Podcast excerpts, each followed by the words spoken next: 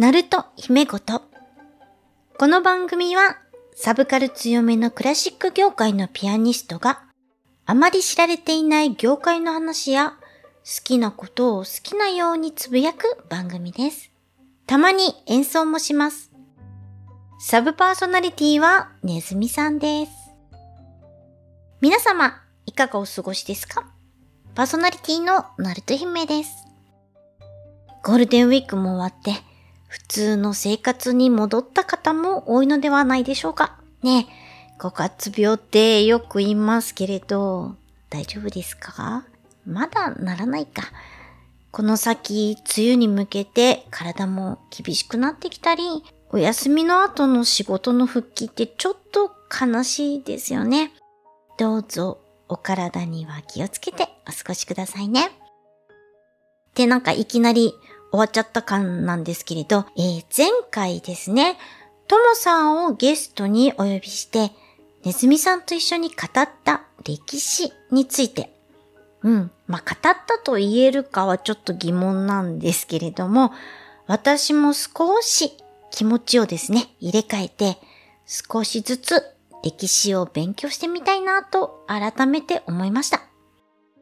もし聞いてくださった方で、こんな推しの人が歴史上でいるよとかですね、この時代とっても面白いよとかありましたら、ぜひ教えてほしいです。あと、この本おすすめですよみたいのがありましたら、ぜひぜひ、ナルト姫ことのメールアドレスに送ってくれると嬉しいです。あ、メールアドレスは、ローマ字で、なると姫こと、アットマーク、gmail.com です。今日はですね、その歴史を振り返るっていうことなんですけれども、ともさんがですね、あの、石川啄木さんのげんこつのお話をしたのを覚えてますかね？その石川啄木のローマ字日記なるものを読んでみた感想とですね、NHK の朝ドラ、カムカムエブリバディで有名になったアルデバランをピアノで弾きました。あのね、前奏を聞くと、いろいろなシーンが浮かんできますよね。まあ、歴史つながりっていうことで、親子三代にわたって描かれていたカムカムエブリバディ。毎朝楽しみにしてました。とか言ってね、あの、起きれないことも多かったんで、総集編見たりしてたんですけれども、珍しく最後まで追いかけた朝ドラでした。うん。ネズさんもハマってましたね。それでは今日も移動中の方、療養中の方、お仕事の合間、それぞれのシーンでほっこりできますように、最後までお付き合いよろしくお願いします。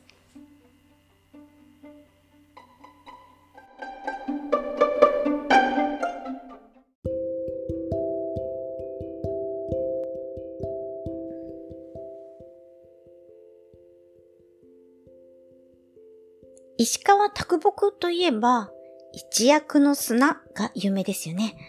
働けど働けど、なお我が暮らし楽にならざり、じっと手を見る。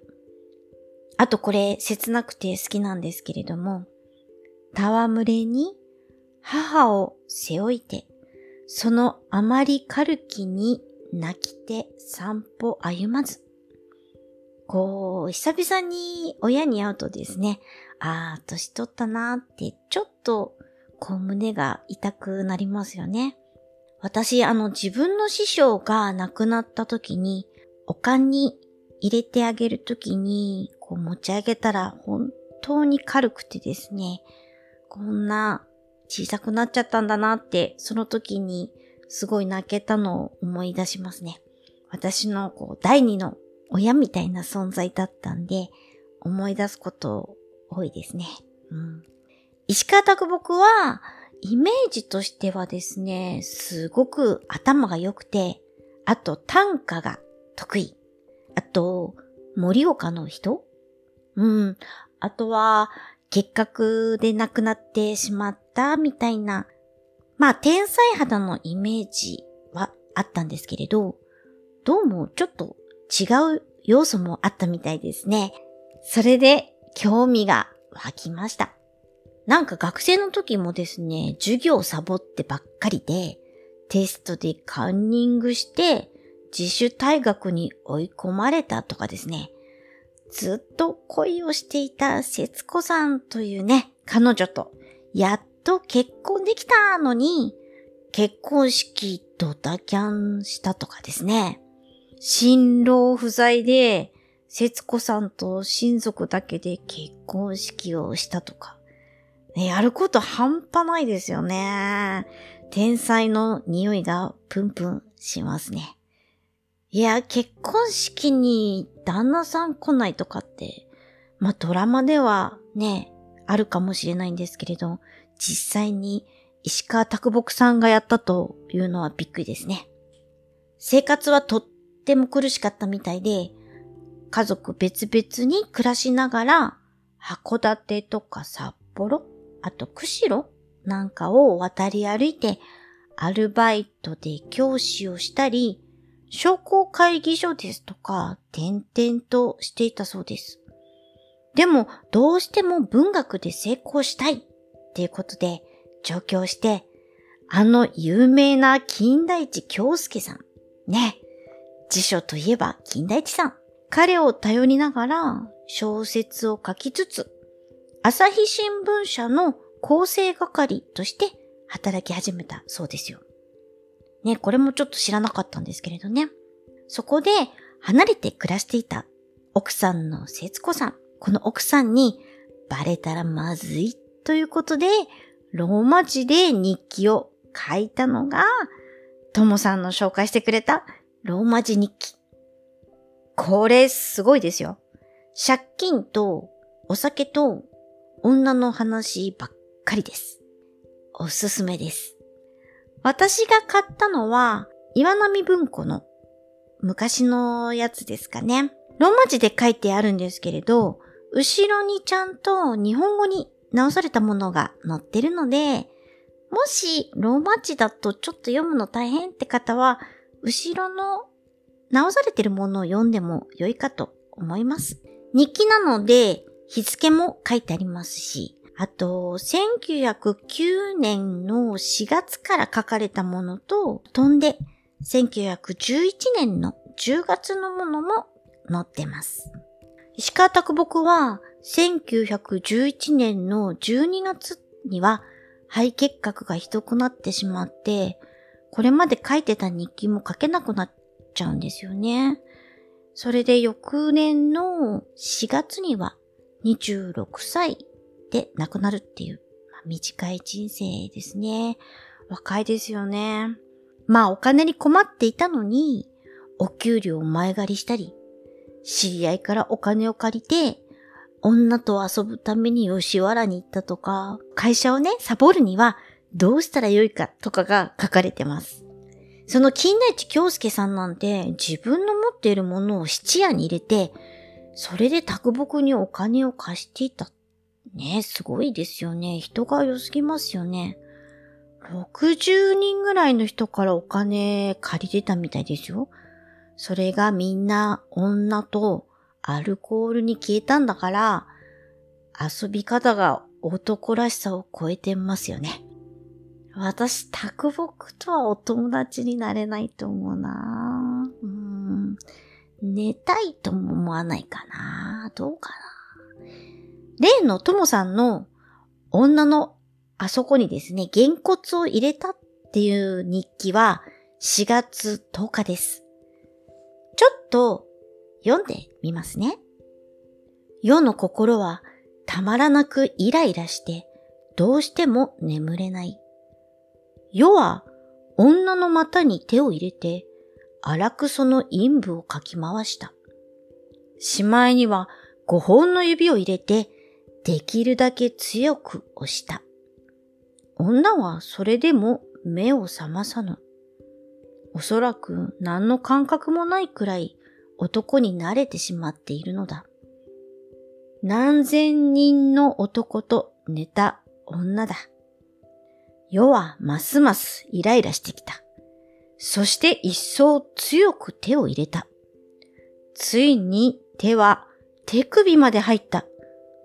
うーと言って、女はその時目を覚ました。どうですか？これ、やばくないですか？石川拓木ですよ、書いたの。ねこのね、また文字で読むと結構生々しいですよね。でも、なんていうのかな。ここだけ取り出すと、まあいやらしいんですけれど、さすがだなって思うというか、文学家が書いてあるだけあって、すごく詩的な言葉の並びが多くて、読んでてね、苦じゃなかったんですよね。こう時々神様に向けて叫びみたいな文章もあったりしました。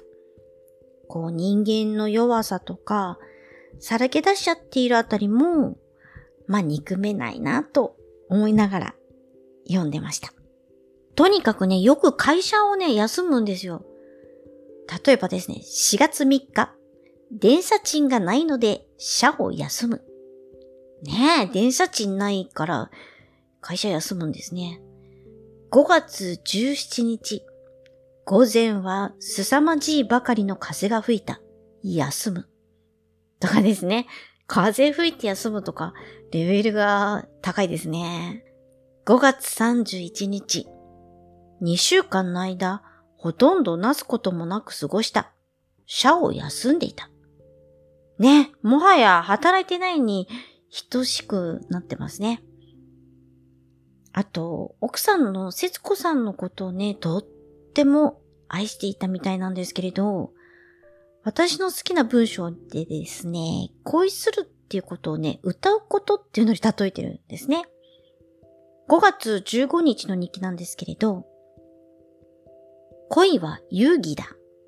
歌のようなものだ。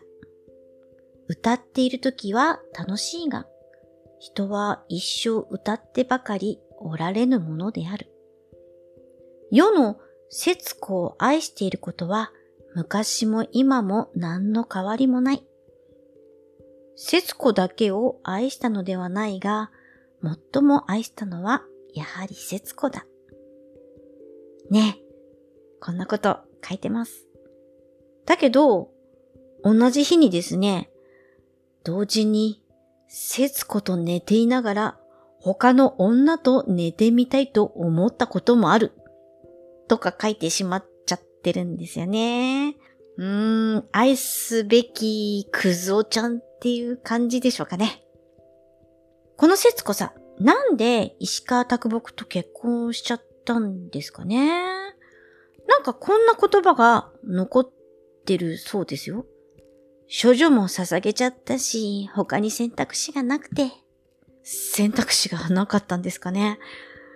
15歳の時にどうも、卓木とそういう関係になったみたいで、いや、早熟っていうか、石川卓木手が早いですね。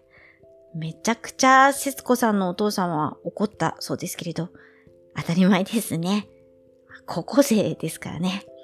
で、こんなハレンチな結婚生活で、周りの人も、あんな不実な男とは別れろって言ってたみたいですけれど、節子さんは、私は愛の永遠性を信じたいのとか言ったそうですよ。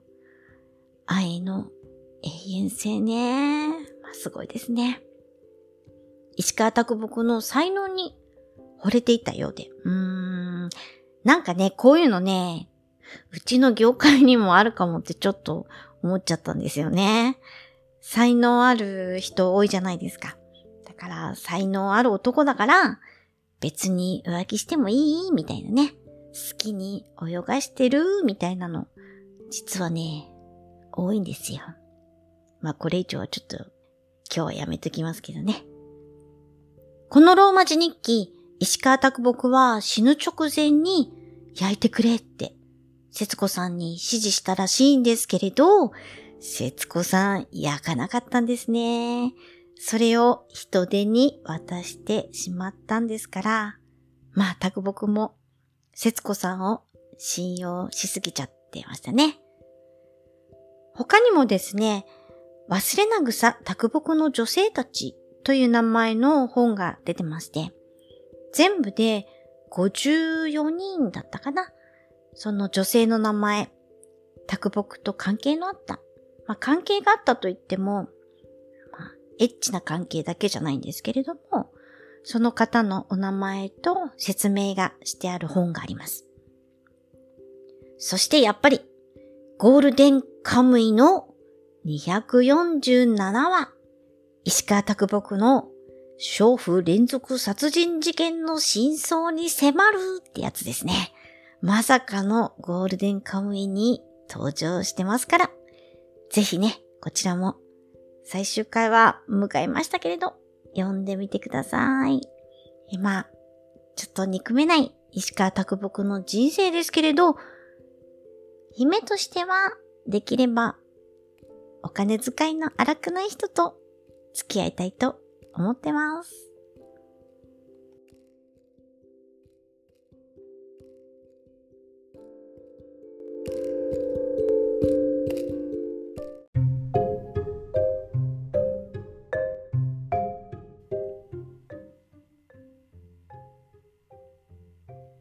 最後までお聴きくださりありがとうございました。アルデバラン、ピアノで演奏してみました。アルデバランとは、大志座の最も明るい構成で固有名でアルデバラン。アラビア語で後に続くものという意味だそうです。最初の君と私は仲良くなれるかな？この世界が終わるその前に。ね、この歌詞、ちょっと今の現状とダブりますよね。コロナ禍での、まあ、パンデミックの不安だったり、世界の誰もが平和を願いながらも、こう価値観の違いとかで仲良く、うん、本当に慣れているのかなと思ったり。サビの笑って笑って愛しい人よというのは、とってもストレートな心に響く歌詞だと思います。どんな時代も人とのつながりを大切にしながら、ポジティブに生きていけるようにと。うん、昭和、平成、令和。この3時代を描いたカムカムエプリバディにぴったりの主題歌でした。それでは最後にナルト姫の演奏でアルデバランお聴きください。また次の配信まで楽しみに待っていてくださいね。それじゃあ、バイバイ。